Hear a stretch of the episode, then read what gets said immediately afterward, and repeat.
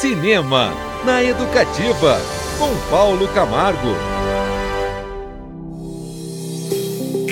Pensem em um filme necessário. Por várias razões, Marte 1, primeiro longa-metragem solo do cineasta mineiro Gabriel Martins, que está em cartaz nos cinemas, tem a cara do Brasil em 2022. Talvez seja por isso que ele é um dos favoritos a ser indicado como representante do Brasil na corrida do Oscar 2023.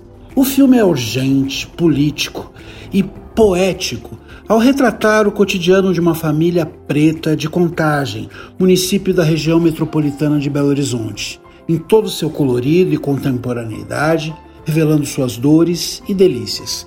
No centro da trama, sem que seja o único protagonista, está o pré-adolescente Deivinho, vivido pelo ator jovem Cícero Lucas. Seu pai, o porteiro Wellington, interpretado por Carlos Francisco, sonha que ele se torne jogador do Cruzeiro e garanta à família um futuro melhor, como se esse fosse o único caminho possível rumo ao sucesso e à fortuna para um menino preto brasileiro. Mas não é com esse destino que o garoto sonha, não.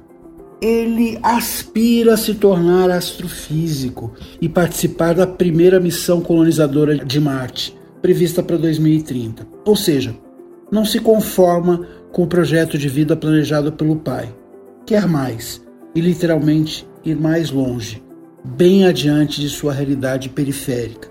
Embora ele tenha consciência de que, para muitos, sua ambição possa soar como um delírio quase surreal.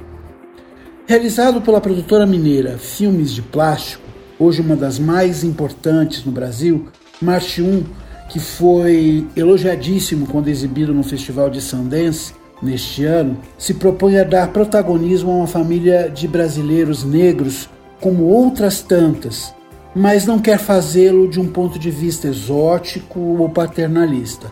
Gabriel Martins, afinal, é afro-brasileiro e conhece essa realidade do lado de dentro, tem, portanto, lugar de fala.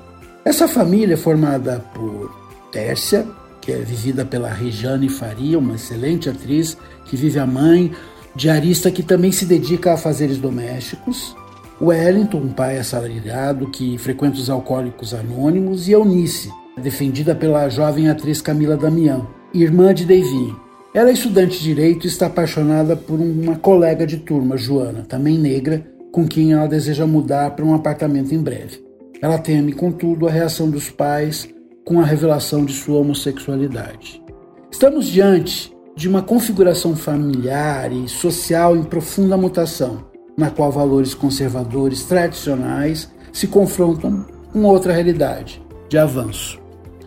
Sim, Marte 1 é um filme sobre uma família brasileira que também é preta e que vive problemas e conflitos compartilhados com outras famílias brasileiras e algumas situações que são bastante peculiares à condição de quem tem a pele escura no Brasil.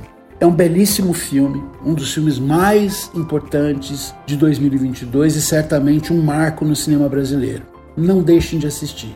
Eu falei sobre Marte 1 que está em cartaz nos cinemas de todo o Brasil. Cinema na Educativa, com Paulo Camargo.